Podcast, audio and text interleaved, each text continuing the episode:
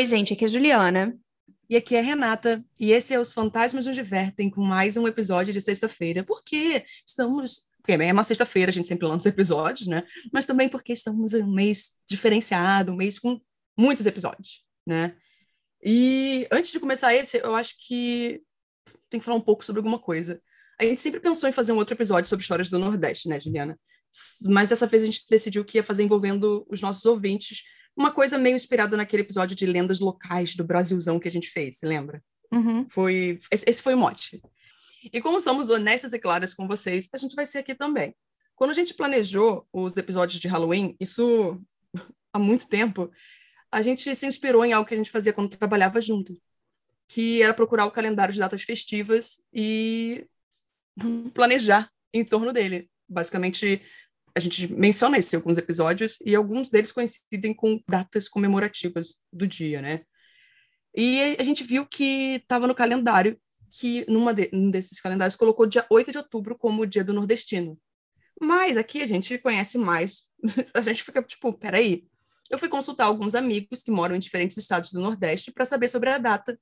E eu me deparei com nenhum deles tinha ouvido falar dela. Pode ser só os meus amigos, claro, outras pessoas podem ter ouvido falar. Mas achei estranho, porque foram assim umas quatro pessoas, cinco pessoas. E a forma que algumas conversas rolaram me passou muito uma vibe similar ao que rolou com a famigerada capa da Veja de São Paulo, sabe? Falando sobre como a cidade é a capital do Nordeste, só que tipo num nível menor. E, e a gente decidiu fazer o quê? Deixar isso de lado, mas mencionar, porque vocês merecem ser, entender por que, que estamos mencionando e apenas seguir com o tema que a gente tinha escolhido, tipo, há meses, sabe? É isso. Pronto. Bom, o outro recado que nós temos antes de começar as histórias que vocês enviaram é só lembrar que estamos aí na última semana em que a gente vai aceitar histórias para o Halloween. A gente termina de aceitar no dia 15. Então, quem quiser ainda enviar, é só mandar um e-mail com o título História de Halloween, concurso de Halloween para fantasmasnosdivertem.gmail.com. Só para lembrar, a história, por favor, não pode ofender ninguém. Vocês entendem Sim. o que a gente quer dizer por ofender? É assim, a história tem que ser assustadora, assim, de arrepiar os pelos, mas assim, não, né, pelo amor de Deus. É original. Original, duas folhas no máximo, do máximo, do máximo, o mínimo de fonte 10. E estamos hum. ansiosos aí, que as histórias estão chegando, eu já quero ler. Sim, elas estão chegando, elas vêm chegando, e, e, eu sinto que o pessoal está deixando mais para cima da hora, porque a gente teve uma semana aí que a gente recebeu várias, eu fiquei, meu Deus do céu, uhum. o pessoal realmente deixou. Não sei se você viu, assim. outro dia teve um dia teve um e-mail que veio com duas histórias no e-mail, eu falei, ai meu Deus, que emoção. Exatamente. E, ah, sim, ah, eu posso mandar duas histórias? Ah, gente, assim, poder vocês podem, sabe? Mas se você, você confia que escolhe a sua melhor e manda ela, acredite nela Entendeu? Vamos nessa. então tá. O meu primeiro e-mail se chama. A ah, mulher... é. O quê? Desculpa, não, eu esqueci. Eu tava aqui já empolgada para conhecer as histórias que os ouvintes mandaram e eu, ah, é verdade. Ah, foi isso. O meu primeiro e-mail de hoje se chama A Mulher da Capa Preta, Lenda de Maceió, Alagoas, e é da Bruna. Olá, queridas fantasminas. Mandei um e-mail com as minhas histórias em setembro. Estou esperando ansiosamente para ouvi-las no podcast. Acho que você já ouviu, Bruna, mas tamo aí, né? É, sim, ela, ela com certeza escutou, porque setembro já foi lida, de fato. Hoje quero contar sobre uma lenda da minha cidade, a qual ouvi desde pequena e me deixou fascinada. A lenda se chama A Mulher da Capa Preta, bem conhecida em Maceió, se passa aí no Prado, um bairro bem próximo ao meu e por onde eu sempre passava. Esse meu vai ficar gigante, pois tem algumas coisas relacionadas à lenda para contar. Vou começar a história de fato. As versões do conto podem variar um pouco, mas vou contar a mais conhecida. No início do século XX, em Maceió, um jovem rapaz foi a um baile, onde conheceu uma bela moça. Passaram horas se divertindo e dançando, até que ficou tarde e a moça disse que precisava ir para casa. Como caiu uma chuva muito forte, o rapaz emprestou a sua grande capa preta para ela, a qual lhe prometeu devolver. Então a moça pediu que o rapaz fosse ao endereço no dia seguinte. Ai, ai, Renata, eu posso dizer que eu acho que eu já ouvi essa história também? Sério? Programa Bem, da Márcia já leu essa história. Não, mas, mas, sabe o Real Sobrenatural da Márcia Goldschmidt que eu amava ver quando eu estava no colégio? Tinha uma versão hum. dessa, que eu acho que essa é uma lenda bem famosa. Ela disse que é bem conhecida pois na é. cidade. Então, uhum. Vamos lá. Ansioso. Eu é, a história é boa. Então, ele emprestou a capa preta e a moça pediu que o rapaz fosse ao endereço no dia seguinte. Ansioso para rever a sua paquera nova, o rapaz foi no outro dia até o endereço marcado. Chegando na casa, foi atendida por uma senhora que lhe informou não haver uma moça jovem vivendo ali, mas que aquele era o nome de sua filha já falecida. O rapaz não quis acreditar, então foram juntos ao cemitério. Quando entraram no lugar e a senhora apontou para onde sua filha estava enterrada, o rapaz ficou em choque. Lá estava, em cima de uma grande cruz no túmulo, sua capa preta. Essa é a história. Bom. Meu Deus do céu! então agora vamos às curiosidades que deixam a lenda ainda mais legal. 1. Um, o cemitério da história existe e se chama Cemitério Nossa Senhora da Piedade, fica no Prado, bairro vizinho ao centro da cidade. Foto anexada, é, as fotos vão estar todas no Instagram. 2. Uhum. O túmulo com a capa também existe. É uma grande capa preta feita de mármore, sendo fácil identificação quando chegamos ao local. Foto anexada. 3. Não se sabe como a história começou, se a capa foi colocada lá por conta da lenda ou se a lenda foi criada por conta da capa. 4. Como bons nordestinos amantes de carnaval, a lenda acabou virando tema de um bloco aqui em Maceió. O Bloco da Mulher da Capa Preta acontece há mais de 15 anos nas prévias do carnaval, com concentração em frente ao cemitério e sai à meia-noite, foto anexada. Fazendo as pesquisas, vi que o criador do bloco faleceu esse ano, posto 2020, carinha triste. Curiosidade bônus. Quando eu era criança, fiquei encantada pela história e um dia pedi para meu pai que passássemos no cemitério. Passávamos ali na frente com muita frequência. Eu fui até o túmulo, criança corajosa, diga aí, e li o nome, Carolina de Sampaio Marques. Dali em diante, como boa amante do sobrenatural e ao mesmo tempo cética que sempre fui, quando eu passava pelo cemitério, baixava a janela do carro e gritava: Olha, olha o erro aí. Carolina de Sampaio Marques. Para o desespero da minha prima mais velha, que é bem medrosa. Acho que isso é tudo que conheço sobre a lenda. Espero que vocês gostem tanto quanto eu. Mandarei outro e-mail com um projeto que fiz na época da faculdade sobre a história, já que esse ficou muito grande. Obrigada por esse trabalho maravilhoso. Até mais.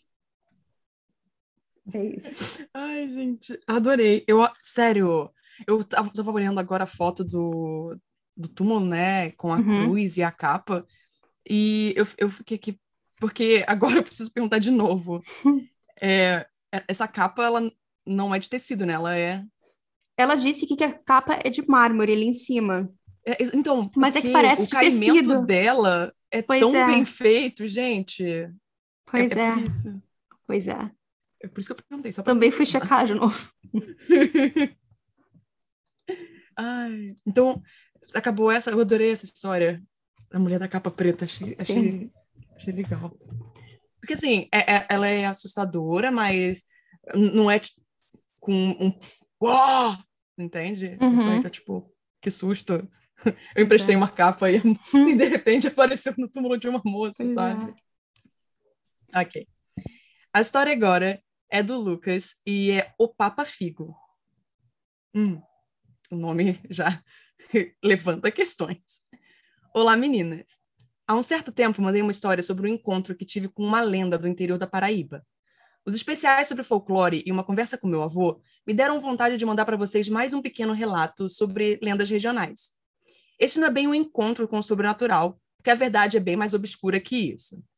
Bem, minha vida inteira foi permeada por diversas histórias do interior, e meu avô materno sempre foi um grande poço delas.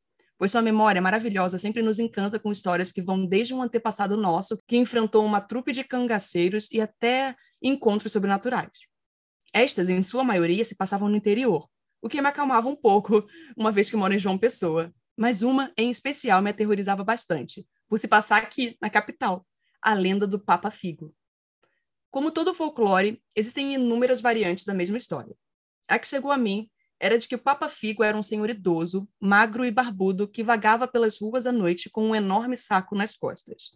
Se encontrasse uma criança mentirosa na rua, pegava, colocava em seu saco e no fim da noite comia seu fígado. Não, não é uma história muito apropriada para uma criança, mas a vida tem dessas. Era de se esperar, obviamente, que, por medo, eu nunca contasse uma mentira. Inclusive, por muito tempo, todos os dias em que contava uma mentira, eu acordaria à noite muito assustado. Algumas vezes escutava uma risada seca, sem qualquer felicidade, vinda de longe, cuja origem até hoje me é desconhecida. Outras somente veículos passando na rua de madrugada. Chegou ao ponto de, por noites a fio, eu não conseguia dormir sozinho, tendo que passar uns tempos dormindo com minha irmã e depois com meus pais. O tempo passou e o Papa Figo caiu no esquecimento, tornando-se somente uma boa história de terror. Até que hoje perguntei ao meu avô qual seria a origem dela. Segundo ele, como na ditadura era muito comum as pessoas sumirem para nunca mais serem encontradas, começou-se a contar essa lenda para as crianças evitarem sair na rua à noite. Obviamente, não era o Papa Figo quem raptava as crianças, ou as pessoas no geral, mas sim os próprios militares. Como disse, às vezes a realidade material é mais assustadora que qualquer outra coisa.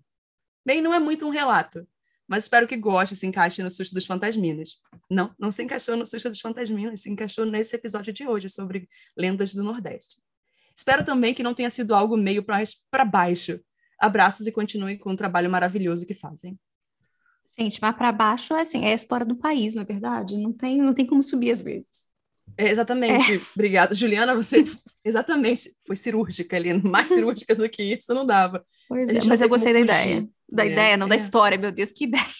A ideia também por trás da história né, é, é, interessante. Você. Exato, né? Ai, Faz total gente. sentido. Ah, eu gostei. Uau. Vamos lá. Meu próximo e-mail é da Bárbara e se chama Novas Histórias da Bá. Oiê, bom dia, Juí, já me sentindo íntima. Eu continuo na minha saga de maratonar os episódios de vocês. Já entrei em 2020, hehehe. E conforme fui escutando, fui lembrando de outras histórias que aconteceram com a minha família. Acho que vai ficar um e-mail longo, mas deixo o critério de vocês contarem tudo de uma vez ou não. Primeira, a mulher de branco da roça. Bom, a família da minha mãe sempre morou e mora até hoje em uma cidadezinha do interior do sertão da Bahia. Fica mais ou menos seis horas de carro de Salvador, para ter uma ideia. Nossa família é bem grande. Minha mãe tem 12 irmãos e essa história aconteceu com três deles. Meu avô sempre teve duas casas, uma no centro da cidade e outra na roça que ele comprou, e era muito normal a família passar as férias ou ir nos finais de semana para a roça. Não era muito longe das cidades, mas para chegar nela era preciso contornar uma grande área de vegetação que tinha lá, ou então passar por dentro dessa área, se tivesse dia, que cortava como uma boa parte do caminho. É importante mencionar que eles faziam tudo a pé naquela época. Bom, a história começa quando minha tia mais velha e meus dois tios pequenos foram procurar meu avô na roça para levar para levar algo que minha avó tinha pedido. Eles foram durante o dia e para voltar acabaram demorando mais do que deveriam. Já estava anoitecendo e meus avós sempre avisaram os filhos que se acontecesse de anoitecer, eles deveriam sempre usar o caminho mais longo e evitarem se perder em meio à área de vegetação que separava a roça e a cidade. Meus tios, como ainda estava claro, decidiram que iam tentar cortando o caminho, já que eles demorariam muito para contornar a área e também eles achavam que conseguiriam chegar na cidade antes do anoitecer. Bem, não preciso dizer que eles estavam errados e se viram perdidos em meio à vegetação no escuro. Minha tia, por ser mais velha, pediu para que os meninos ficassem próximos a ela o tempo todo, para que também eles não se perdessem entre eles. Eles foram andando até que avistaram uma senhora de branco ao longe. Ela usava um longo vestido branco e vários bordados e carregava uma trouxa de roupa na cabeça. Por estarem perdidos, meus primos resolveram pedir ajuda para essa moça, já que ela poderia apontar o caminho para chegar na cidade. Conforme eles corriam e gritavam pedindo ajuda para a mulher esperar e ajudar eles, a moça parecia que já estava em transe, já que não respondia e parecia não ouvir os gritos dos meus tios. Meus tios achavam que ela devia ser surda e por isso não devia estar escutando, e resolveram que iam chegar um pouco mais perto. Quando eles chegaram tão perto quanto podiam e foram encostar na moça, ela simplesmente desapareceu na frente deles. A temperatura ao redor deles caiu e eles ouviram sussurros. Ficaram tão assustadas com essa cena que, que correram o mais rápido que eles podiam para o mais longe dali até finalmente chegarem em casa. Quando contaram para minha avó, ela ainda brigou com eles por terem pego o caminho que não deviam e que isso era para aprenderem a lição. Hum. Meus tios nunca mais usaram o corta-caminho, nem durante o dia, e sempre falaram para os mais novos não irem pela vegetação. A segunda história é Ai. o lobisomem da minha avó. Bom, essa história já é mais antiga que as outras, pois era de quando minha avó ainda era criança. A família da minha avó e ela sempre foram muito religiosos, e eu acho que isso vem desde essa história. Ela lembra que sempre morou nessa cidadezinha da Bahia, e aquela época era só um monte de roças onde os donos se conversavam. Então não era comum pessoas desconhecidas simplesmente mudarem para lá. Uma vez, um jovem rapaz se mudou, e foi o assunto da cidade durante muito tempo. Por ele ter vindo de outro estado e ter passado por muitos lugares diferentes. Durante esse período, muitos animais começaram a morrer, e com muito mais frequência. As pessoas perdiam o pouco que tinham e começaram a rolar boatos de que se tratava de uma onça na região. Os restos dos animais eram encontrados na manhã, próximos a pegadas muito grandes, e a região começou a se armar. Anos 50, no sertão, claro que eles iam ter armas. A cidade começou a se reunir para discutir o que eles iam fazer, e eles achavam muito estranho que a única propriedade que ainda não tinha sofrido nenhum ataque era do rapaz que tinha acabado de se mudar, e todas ao redor dele já tinham sido atacadas. Ele sempre dava uma desculpa de que era porque ele trancava os animais no celeiro. Uma noite, minha avó estava em casa junto de suas irmãs, meus bisavós e um tio que estavam discutindo sobre o desaparecimento dos animais. Minha avó fala que a noite começou a ficar com uma aura estranha, e a minha bisa pediu para que todos ficassem juntos na sala, enquanto ela fechava a casa. Quando estavam quase indo dormir, eles começaram a ouvir um barulho grande vindo da onde ficavam os animais. Os barulhos estavam cada vez mais altos e eles ouviram um uivo alto e próximo. Pensaram que podia ser o bendito animal que estava matando os bichos, e o meu biso e seu irmão queriam ir para fora da casa tentar matar o maldito animal. Mas minha bisavó pediu para que eles não saíssem, já que estava com pressentimento ruim. Logo em seguida, eles começaram a ouvir passos e rosnados fora de casa e próximo à porta. Todos começaram a ficar com medo e o animal começou a tentar entrar em casa. As portas estavam trancadas, mas os adultos resolveram que seria melhor encostar os móveis na parede, tamanha força que estava sendo feita. Minha bisa falou para todos irem para a cozinha e colocou as crianças embaixo da mesa, como uma forma de proteção extra. O animal acompanhou eles até a entrada de trás da cozinha, ainda tentando entrar e ficava forçando a porta. Eles passaram a noite com armas em punho para caso o animal entrasse eles pudessem revidar. Até que, um pouco antes do amanhecer, tudo parou. As pessoas ainda ficaram um tempo até eles se sentirem confortáveis em sair de casa. Ao saírem, perceberam que toda a terra ao redor da casa estava remexida. Havia muitas pegadas e uma manta laranja que tinha ficado no varal estava destruída. As maiores marcas eram nas paredes e portas que estavam arranhadas de cima a baixo, como se o animal fosse autossuficiente para alcançar o topo da porta, e os arranhões eram tão profundos que quase furaram a porta. As pessoas da cidade, quando ouviram falar do que aconteceu, tiveram certeza de quem estava por trás desses ataques de onça era o novo morador, visto que isso não aconteceu antes. As famílias se juntaram para tirar satisfação com o novo morador, minha avó junto, e quando chegaram lá, quando os homens estavam discutindo, minha avó percebeu que embaixo dos dedos e entre os dentes do morador tinham pedaços da manta laranja que havia sido destruída. Não sei muito bem como ela contou isso para minha bisa e como isso chegou às pessoas da cidade, mas eu sei que o novo morador foi expulso de lá e nunca mais tiveram ataques depois disso. Ó. Uhul. Nossa, é. Acho que pelo menos ninguém teve mais. Assim, não aconteceu mais nada, sabe? Pois é. E pelo menos ela teve uma prova, né, de que foi isso, de quem, de quem era, no caso. Uhum. Agora é o relato Assombração Batatão. É, é, é esse o nome. E é da Tássila. Boa noite, meninas. Espero que, mesmo vivendo tempos difíceis como estamos, vocês estejam bem. Gosto demais do conteúdo de vocês e sempre que posso mando e-mails com feedback e meus relatos. Hoje, ao ouvir o susto dos fantasminos, vocês pediram relatos do Nordeste e eu lembrei de um que aconteceu comigo quando eu era uma criança, no município de Afonso Bezerra. Eu devia ter uns sete ou oito anos quando isso aconteceu. Apesar de ter nascido na capital do Rio Grande do Norte, minha família paterna e materna são todas advindas dos interiores do estado. Então, nas férias, nós sempre visitávamos a família. Naquela época, não havia água encanada, energia elétrica e nem casas muito próximas lá no sítio da família do meu pai. E lembro que um dia desses, pela manhã, por volta das quatro ou cinco horas, ou seja, ainda estava um pouco escuro e todos da casa estavam dormindo, quando uma prima me pediu para ir no mato perto da casa com ela, pois ela precisava fazer xixi e a casa ainda não tinha banheiro. Nós fomos sozinhas mesmo. Eu queria pausar aqui e falar sobre isso um pouco, sobre como com certos governos, não vamos precisar né, de citar nomes, vocês sabem exatamente do que estamos falando, é, foi possível chegar a água encanada, energia elétrica e saneamento em várias regiões e que não tinha antes, sabe? E eu acho isso era só essa era só essa menção que eu queria fazer.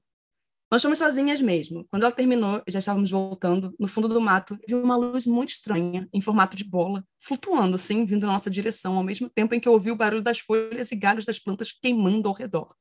Mas não quis ficar para ver o que era. A gente saiu correndo de lá, desesperadas. E o mais interessante é que essa bola de fogo simplesmente veio atrás da gente, mas não saiu do mato. Quando chegou perto de sair do mato, ela foi voltando até sumir. Chegando na casa, assustadas e sem fôlego, falamos o que vimos para nossa família e o pessoal que morava por lá nos disse que isso era normal, que a tal bola de fogo era chamada de batatão. Não me perguntem o porquê, eu não sei. Risos, risos. E que ela aparecia para proteger a mata ou algo do tipo, e que realmente não saía de dentro do mato. Depois que cresci e comecei a estudar mais sobre coisas sobrenaturais e afins, foi que descobri a existência do conhecido fogo-fato. Pode ter sido isso que aconteceu lá? Com certeza que sim. Se eu ia ficar lá para descobrir? Lógico que não. Então, essa foi a minha experiência, meninas. Espero que tenham gostado e logo mais eu retorno com mais relatos, porque isso aqui é o que não falta na minha vida. Hahaha. Beijos. Gente, eu nunca tinha ouvido falar dessa história, eu curti. Sim, é o fogo fato é realmente é, tem vários nomes em, em alguns lugares. Pode ser João Galafoice, fogo corredor, e é uma luz que pode ser avistada em pântanos e afins. Ai, gente, que legal. Bom, meu próximo e-mail é da Andresa e se chama Lendas Nordestinas e especificamente da Paraíba. Olá, meninas assustadoras e jovens medrosos. Aqui é a Adri tentando trazer um pouquinho a história da minha região. Deixarei de fora o fantasma do comunismo que infelizmente não assombra por aqui. Queria muito. Ai, vamos lá. Minha história vai além dos teatros assombrados, o que já ouvi de Fortaleza até o interior da Paraíba. Enfim, existem diversas histórias de moças de branco pedindo carona, principalmente quando já é de noite, quando já é noite. Antes, Campina Branca tem umas curvas super perigosas que toda vez que tenho que passar, me tremo de medo. Já ouvi e já me contaram histórias de pessoas que morreram ali. Mas o mais perigoso de todos é a Serra de Teixeira, que é altíssima. Lá já morreu um amigo do meu pai, no qual os dois sofreram um acidente e só o pai saiu vivo. Ao passar por ali, eu sinto energias conflitantes de desespero e olhar para a beleza da paisagem. Se meu avô estivesse vivo, ele com certeza contaria diversas histórias cabreiras da época que ele era criança e morava no sítio. O que tenho a contar de lá é que existe um poço macabro, que parece não ter fundo e que me contaram quando criança que uma vez encontraram uma mulher lá dentro, e que à noite se ouvem risos e risadas e gritos vindo dali. Não sei se é exatamente isso que desejaram para esse projeto sobre o Nordeste, mas espero que eu, de alguma forma, possa espalhar essas histórias que sempre me assombraram desde criança. Um beijo e sucesso. Nossa, um poço macabro, né? Pois é, né? E eu amo, amo histórias de mulher de branco pedindo carona, eu sempre vou gostar dessas também, então. Ah, isso me lembra é. daquele filme que eu assisti, da mulher de branco pedindo carona. Ah. é, gente, é, eu sempre esqueço o nome. A gente já falou sobre ele aqui. É, tipo, eu acho que é Estrada Mortal, Estrada da Morte, alguma coisa dessas. Hum. O e-mail agora é da Thaís e é Histórias do Nordeste. Olá, meninas. Primeiro, queria dizer que eu gosto muito do podcast de vocês. Eu, Thaís e a minha mãe, Sueli, gostamos de ouvir podcast de terror no caminho para o trabalho. Então, se essa história for lida, vai ser muito legal. Somos de Fortaleza e vamos contar hoje algumas histórias da minha família. Sei que o e-mail está gigante, então se quiserem cortar alguma parte, tudo bem. Não, fica tranquilo. Para quem não conhece, o interior do Ceará é um lugar naturalmente muito místico. Todo mundo tem alguma história de assombração ou alguma parte da cidade ou do vilarejo que tem alguma lenda específica. Temos, por exemplo, o Riacho das Almas, que é um riacho óbvio em que as almas perdidas vão chorar, e quem for corajoso para ir lá de noite vai poder conferir o lamento das almas de perto. As histórias que vou trazer hoje acontecem entre duas cidades, Apunhares e Pentecoste, e aconteceram com a minha família. Ai, eu gosto. Ai, gente, é sério, quando a gente pensou nesse episódio, era exatamente disso, sabe? Porque a gente sabe que muitas, muitas cidades do interior têm histórias diferentes, lendas diferentes, que acabam não chegando, alcançando outras pessoas, sabe? De outros lugares. E a gente queria poder passar isso. Ai, fiquei feliz, fiquei empolgada agora. Não que eu já não estava antes, mas desculpa. Só, só quis dizer. Meu avô é um homem bem sério. Não é dado a mentiras nem nada do tipo. Um dia, ele estava dirigindo a sua moto para assistir a missa de noite. Vindo no sentido contrário, avistou uma menina do vilarejo que era conhecida por ter problemas mentais. Ela estava andando sozinha na estrada e, ao chegar perto, ele viu que o rosto dela estava deformado. Se assustou e foi embora. Ao chegar na igreja, a menina estava lá na frente, normal, como se nada tivesse acontecido. É... Nossa, né? É, será que seu, seu avô não viu um, sei lá, um vislumbre, uma visão, né, do que poderia acontecer, coisas assim, sabe? Ficou pensando nisso. É. Esse outro caso é bem conhecido até por outras pessoas da cidade. A avó de uma das minhas primas é médium. Até aí tudo bem. Acontece que o marido dessa senhora acabou falecendo, e no dia do velório do seu corpo, o falecido incorporou na senhorinha e começou a falar com as pessoas. Claro que todos ficaram muito assustados e saíram correndo do lugar. Gente, imagina você tá. Gente! Caramba! Nossa! Deve ter sido uma experiência realmente. Outra pequena história é a do fogo fantasma. Minha família antigamente morava em um outro interior chamado Barro Preto. Lá é aquele lugar bem estereotipado que a TV sempre gosta de mostrar sobre o Nordeste, com chão rachado e tudo mais. Bem, antigamente minha família morava em uma casa X nesse interior.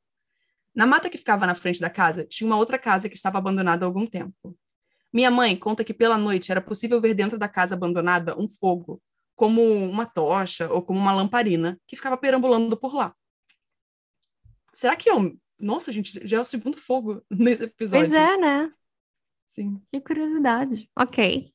Não, tem, tem, tem mais, tem mais um aqui. Outra história que acabei de lembrar dessa mesma região é sobre o finado Jorge. Esse senhor era um andarilho que prestava alguns favores para os moradores locais. O que ele fazia principalmente era trazer de volta os animais que se perdiam na mata, como galinhas, vacas, etc. Bem, em algum momento esse senhor acabou falecendo de sede sozinho na caatinga, e depois de seu falecimento, minha avó Maria passou a acender uma vela para o tal finado Jorge, sempre que um animal se perdia.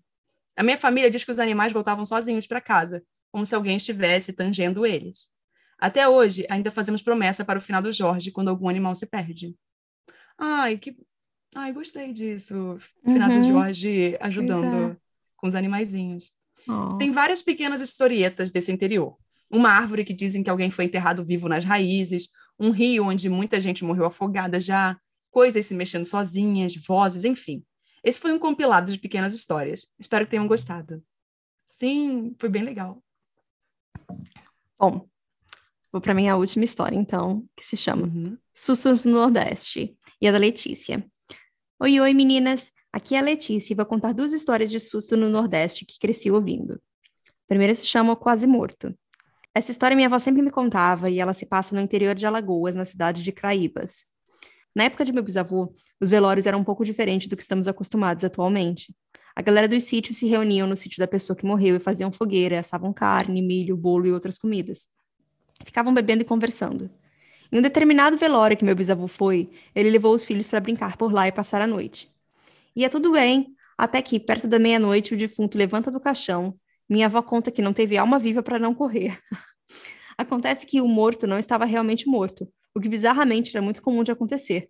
Todo mundo ri desse mega susto hoje, mas imagina o desespero da minha avó e dos meus tios, que eram crianças na ocasião. Eu acho que essa daqui, no caso, foi uma coisa positiva, entendeu? Porque, assim, estão comendo, entendeu? É tipo quase que uma celebração da vida da pessoa. Então ele só se juntou à festa. Para mim é isso. Bom. Com certeza. A segunda é a Capelinha Mal Assombrada. Quem me contou foi o namorado da minha tia, que passou a infância morando em sítio. Para ir para a escola todo dia, ele e uns amigos tinham que ir bem cedinho, tipo umas quatro da manhã, para um ponto de ônibus em frente a uma capelinha, onde os bisavós dele foram enterrados. Começaram em seis, mas foi deixando de ir um por um, e com razão, até que o namorado da minha tia estava indo sozinho esperar o ônibus lá. Ainda super escuro por não tinha, porque não tinha amanhecido. E ele ouve os pratos caindo no chão. E pior, ele sabia que dentro da capela tinha uma mesa com umas louças em cima e velas, que estavam apagadas quando ele chegou. Dava para ver que não tinha luz lá dentro quando ele chegou. Ele foi olhar pela janela da capela e, para surpresa dele, estava tudo no lugar e as velas acesas. Ele correu pela vida dele, claramente. É, é isso. Meu Deus do céu. Mas, mas ele correu pela vida e é isso. Correu pela vida. É isso. É o que importa, é, é isso. Tá vivo, entendeu? tá vivo para contar a história. Uhum. Uh, a história agora é da Beatriz, é Casa Assombrada e Narradora Desmemoriada. Oi meninas, tudo bem? Meu nome é Beatriz, comecei a acompanhar o podcast esse ano e estou amando. Sou de Recife e sei que já faz um tempo que vocês pedem histórias do Nordeste, mas queria mandar algo mesmo assim. E, ó, como é que foi? Deu tempo, entendeu? Entrou aqui nesse episódio. Decidi falar da casa de Gilberto Freire, o que escreveu Casa Grande e Senzala, e sobre as construções mal assombradas de Recife. Coincidência? Acho que não. Hoje em dia é um museu e sede da fundação com o mesmo nome do autor. Desde muito pequena, sou interessada por história. Sabendo disso, meu pai decidiu visitar alguns museus comigo que estavam fazendo uma programação especial de Dia dos Pais. E esse foi o que mais me marcou naquele dia. Não aconteceu nada sobrenatural nessa visita, mas, como uma criança curiosa que eu era, fiquei perguntando sobre histórias daquele lugar para os meus pais depois, que é do que vou falar nesse e-mail. Antes de começar, de fato, vou enrolar mais um pouquinho, porque quero esclarecer que tinha quatro anos quando eu vi essa história. Então, pode não ter acontecido como eu me lembro ou como me contaram. Dito isso, vamos para a história. Eu gosto que ela já fez um meia-culpa antes mesmo. Ai, tá tudo bem. Quando Gilberto e sua esposa ainda estavam vivos e morando na casa, quiseram construir um lago. Acho que era um lago, ou seria uma piscina, enfim, alguma coisa que precisava escavar. KKKKKKKK. E, quando as obras começaram, coisas estranhas também seguiram. Típica presença fantasmagórica. Barulho de passos, vultos e panelas batendo uma nas outras na cozinha. Uma noite, ou seria cedinho da manhã, uma funcionária entrou na cozinha e viu um rapaz jovem. Era negro, usava roupas claras, andou em direção aos fundos do terreno e sumiu. A mulher relatou que viu os donos da casa e logo descobriram o que aconteceu. Durante as escavações, encontraram os restos mortais de uma pessoa no terreno, provavelmente do século XVIII, antes da família Freire comprar a casa. Juntaram dois e dois e chegaram à conclusão de que aquele espírito havia sido uma pessoa escravizada em vida e ficou preso àquele lugar depois de sua morte. Os moradores organizaram uma missa e um funeral adequado para o rapaz. Depois disso, não o viram ou ouviram mais, e espero que ele tenha encontrado conforto e paz depois de tudo que deve ter sofrido. Desculpa pela história triste. Acho que não tem muita escapatória quando o assunto é o sobrenatural e casas antigas. E volta, infelizmente, aquilo que a gente já mencionou, né? É a história do nosso país. É, é importante lembrar para erros Exato. não voltarem a ser cometidos. Uhum. Presa. Aí eu tô, tipo, em negrito que eu escrevi, eu que eu falei isso daqui, entendeu? Ok. Também já ouvi histórias de espírito da esposa do Gilberto, Magdalena, que acende as luzes do quarto onde dormia. Céticos dirão que é fiação velha, mas jamais saberemos com certeza. Ah, também tem a sombra de um homem de chapéu que fica na varanda, da parte externa. Façam o que quiser com essa informação. hum, que coisa curiosa, na verdade, Renata. Curioso isso. Curioso. A experiência que eu tive lá foi de outra natureza. Imaginem uma menininha com o pai e um grupo pequeno de outros visitantes com o guia em um sobrado assombrado. Badum-ts. Imaginem essa menininha vendo fotos do antigo dono da casa e o guia falando claramente que ele já morreu há muito tempo. Agora imaginem a reação dessa criança quando decide andar na frente do grupo, entrar em um cômodo e lá está o homem, o próprio Gilberto, sentado no sofá e lendo um livro. Claro que um milhão de coisas passou pela minha cabeça naquele milissegundo. Depois do pânico de achar que estava vendo um fantasma, perguntei para o meu pai: esse homem não estava morto? E ele começou a rir. O meu fantasma era, na verdade, uma estátua em tamanho real que alguém achou uma ótima ideia colocar na sala de estar. Enfim, Espero que tenham gostado das histórias e se algum dia vierem para Recife, seria um prazer contar mais sobre a história da cidade. Tive algumas experiências ao longo da vida que renderia pelo menos mais um e-mail. Então, até breve. Por favor, não mencione Recife, que eu, eu tenho que ir para Recife, acho que desde 2013. Não, nada. Desde muito antes. E eu não vou. Então, por favor, não fale. Eu me sinto muito cobrada. Preciso ir. É isso. Eu amei os e-mails. E eu quero que os e-mails do Nordeste podem continuar e continuando, e assim como de outros, outras regiões do país, entendeu? É, aqueles e-mails que a gente sempre fala, mandem e-mails sobre lendas locais uhum. que vocês, entendeu? Porque a gente vai fazer alguma coisa com isso, gente, com certeza. É. Se a gente não fizer, a gente vai ler nos sustos. Então, assim, vai ser lido de qualquer forma. É isso. Sim, exatamente. Importa. Mas a gente gosta, a gente gosta de conhecer um pouco mais sobre a história uhum. de outras cidades, porque é o que eu, falei antes. A gente não tem tanto acesso a alguns desses contos, algumas dessas vivências das pessoas. E outra e... coisa, a gente é velhinha futriqueira mesmo, entendeu? A gente quer saber. É, a gente é Maria Fifi, gente. A gente gosta de uma fofoquinha é. também. Então, tá bom, é gente. isso. Até amanhã. Fiquem bem e tchau, tchau. Tchau. Bu!